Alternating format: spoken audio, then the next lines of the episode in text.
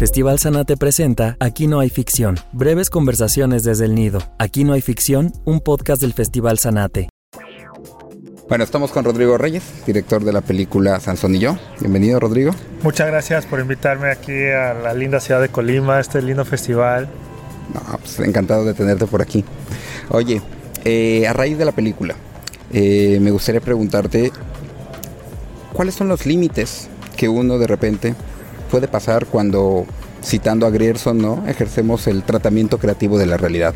¿Hasta dónde se vale uno como documentalista transgredir ciertas narrativas, ciertos enfoques, ¿no? cierta manipulación en torno a la realidad para contar una película? En mi opinión, el juego que hace Sansón de usar la ficción se justifica justamente porque los muros de la cárcel, de la prisión, no le dan voz a Sansón, no le permiten ser una persona, sino que lo han borrado. Y entonces justamente desde ahí nace la necesidad de ficcionar para llegar a lo que él quiere contar. ¿Cómo medir si nos pasamos o no? Creo que está en las cartas, en las propias cartas de Sansón. Si él no lo ha contado, si estoy buscando algo más fácil, que, que me abra el camino y que me solucione la película, ahí hay un error. Pero la ética vive pues en un espacio muy personal. O sea, no, no, no hay nadie que pueda eh, conocer las cartas de Sansón como yo las he conocido. Entonces es un acto de confianza. ¿no? Y creo que toda obra de arte exige esa, esa, confianza en el creador. Y si no tiene resonancia en ti, si no sientes ese eco, entonces es, esa obra no está funcionando, ¿no? Para ti. Y, eso, eso sucede, ¿no? Entonces hay que apostar y hay que arriesgar, ¿no? Pero siempre es un salto al vacío. ¿Cómo procesas tú esta promesa de verdad que al final haces eh, hacia la audiencia también, ¿no? O sea, nadie más ha leído esas cartas, nadie conoce realmente, ¿no? Los contenidos, la historia tan profundo. Es lo que tú al final de cuentas les propones a través de la película, ¿no?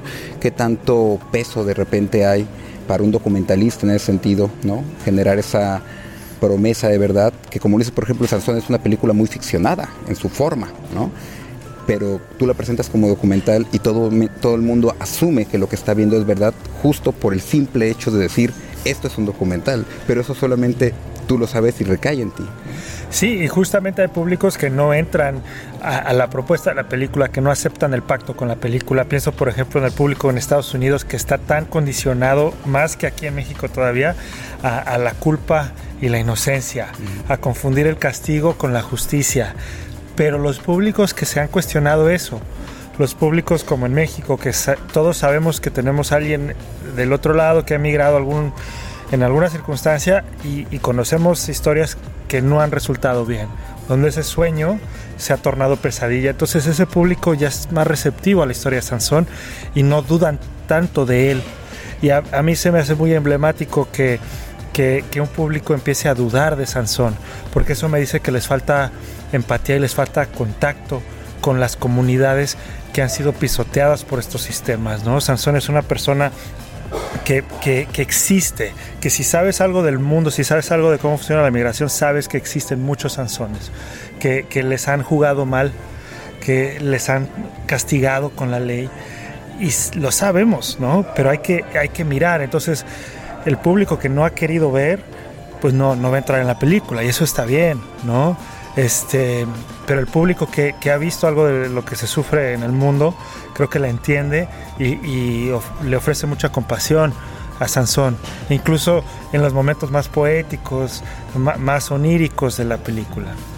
Y para cerrar, eh, Rodrigo, ¿por qué Rodrigo Reyes elige la no ficción, elige el documental, ¿no? para contar sus historias, para expresarse, para habitarlo a partir de ahí? ¿Por qué hace el documental?